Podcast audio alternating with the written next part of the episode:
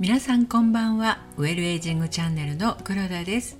このチャンネルではウェルエイジングをテーマに人生100年時代上手に年齢を重ねて楽しく過ごしていくための健康や美容暮らし方などについてお話ししていくチャンネルです。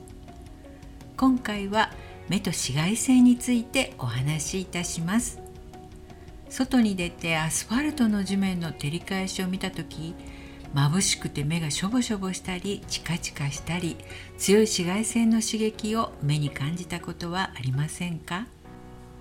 お肌を守るために紫外線防止対策が必要なことはほとんどの方がご存知ですけれども紫外線は目にも悪影響を及ぼし日焼けをすることをご存知でしょうか？皆さん外出する時にサングラスをかけていますか？意外とサングラスって日常でかけている人を見かけることがあまりないんですよね。目は皮膚と同じで常に外部にさらされているので直接的なダメージを受けやすい部分です。目の日焼けは肌の日焼けのように表面が黒くなるということはありませんが目に入る紫外線が強すぎると角膜や結膜などにダメージを与えてしまいます例えば長時間日差しを浴びた時に目が赤くなったり痛くなるのは紫外線による炎症が起きているからなんですね。このダメージが蓄積されていくと目の老化を進めてしまいやがては目の病気につなげてしまうようになるんです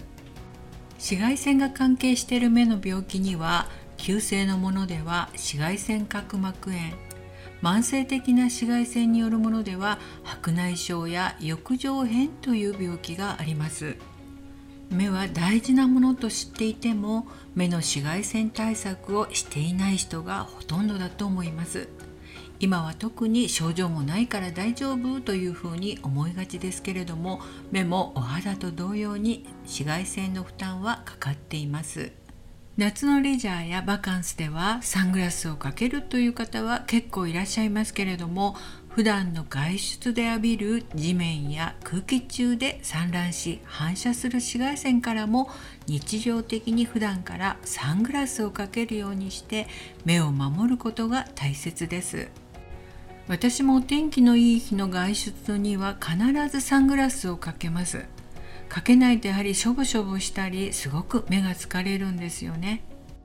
UV カットのメガネやコンタクトレンズでも紫外線の吸収を抑える効果が期待できますが UV カット効果のあるサングラスで紫外線を防止するにはレンズの色が濃い方が効果が高そうだというふうに思いがちですが実は逆で濃い色だとよく見えないために瞳孔が開いて紫外線を取り入れる面積が広がってしまうんですね。なのでサングラスはできる限り薄い色のレンズを選ぶ方がいいようです。そしてその他の目の日焼け防止対策としては日頃から目の乾燥に注意をすることです。長時間ものを見ていたりすると涙の分泌が少なくなって乾きやすくなりますけれどもその状態で紫外線が入ってくると角膜が傷みやすいというふうに言われています。ドライアイ気味の人は瞬きの回数を意識的に多くしたり目薬で目に潤いを補うなどのケアも必要です。そして目のケアにつながる食べ物を取り入れることです。目の網膜や水晶体の働きを支える栄養素として注目されているのがルテインです。このルテインはほうれん草やケールブロッコリー豆類などに多く含まれています。また目のビタミンとも呼ばれて眼性疲労などに役立つとされる栄養素ビタミン A レバーやうなぎ卵などに多く含まれていますがこういった成分も意識して摂取するといいですねただでさえスマホやパソコンなどで酷使しがちな目ですけれども一生付き合う大事なものです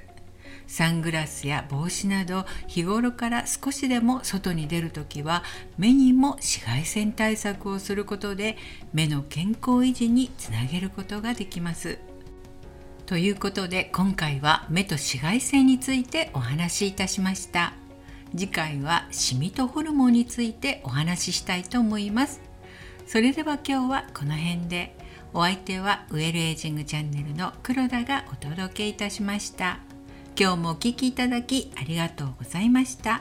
次回またお会いいたしましょう。